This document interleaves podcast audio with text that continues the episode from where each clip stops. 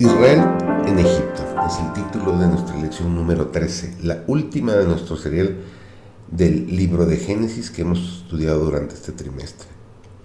Hoy martes 21 de junio, nuestro título es Jacob bendice a los hijos de José. Servidor David González comenzamos. Cuando sintió que se aproximaba la muerte, Jacob mandó llamar a José. Otro asunto importante exigía atención los hijos de José habían de ser formalmente recibidos entre los hijos de Israel.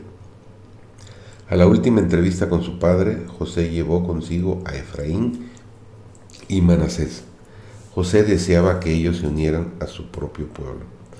Manifestó su fe en la promesa del pacto en favor de sus hijos, renunciando a todos los honores de la corte egipcia a cambio de un lugar entre las despreciadas tribus de pastores a quienes se habían confiado los oráculos de Dios.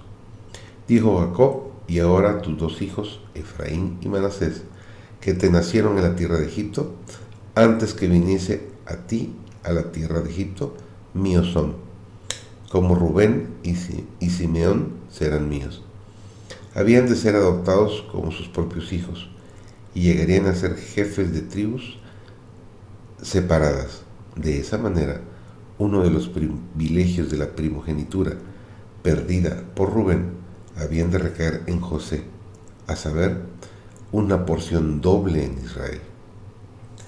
Al acercársele los hijos de José al patriarca, él los abrazó y los besó, poniendo su mano solemnemente sobre sus cabezas para bendecirlos. Entonces pronunció la oración el Dios en cuya presencia anduvieron mis padres, Abraham e Isaac, el Dios que me mantiene desde que yo soy hasta este día, el ángel que me liberta de todo mal, bendiga a estos mozos, mi nombre sea llamado en ellos, y el nombre de mis padres, Abraham e Isaac, y multipliquen en gran manera en medio de la tierra. No había ya en el espíritu de auto independencia ni confianza en los arteros poderes humanos. Dios había sido su guardador y su sostén. No se quejó de los malos días pasados. Ya no consideraba sus pruebas y dolores como cosas que habían obrado contra él. Su memoria solo evocó la misericordia y las bondades del que había estado con él durante toda su peregrinación. Terminada la bendición, dejando para las generaciones venideras que iban a pasar por largos años de esclavitud y dolor, este testimonio de su fe, Jacob le aseguró a su hijo, He aquí, yo muero, mas Dios será con vosotros y os hará volver a la tierra de vuestros padres. La esperanza de Israel se incorporó en la promesa hecha en el momento de llamarse Abraham y fue repetida después vez tras vez a su posteridad. Nos dice Génesis, el capítulo 2, el versículo 3, serán benditas en ti todas las familias de la tierra.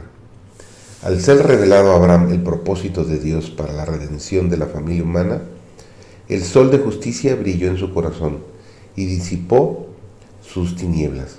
Y cuando al fin el Salvador mismo anduvo entre los hijos de los hombres y habló con ellos, dio testimonio a los judíos acerca de la brillante esperanza de liberación que el patriarca tenía por la venida de un redentor.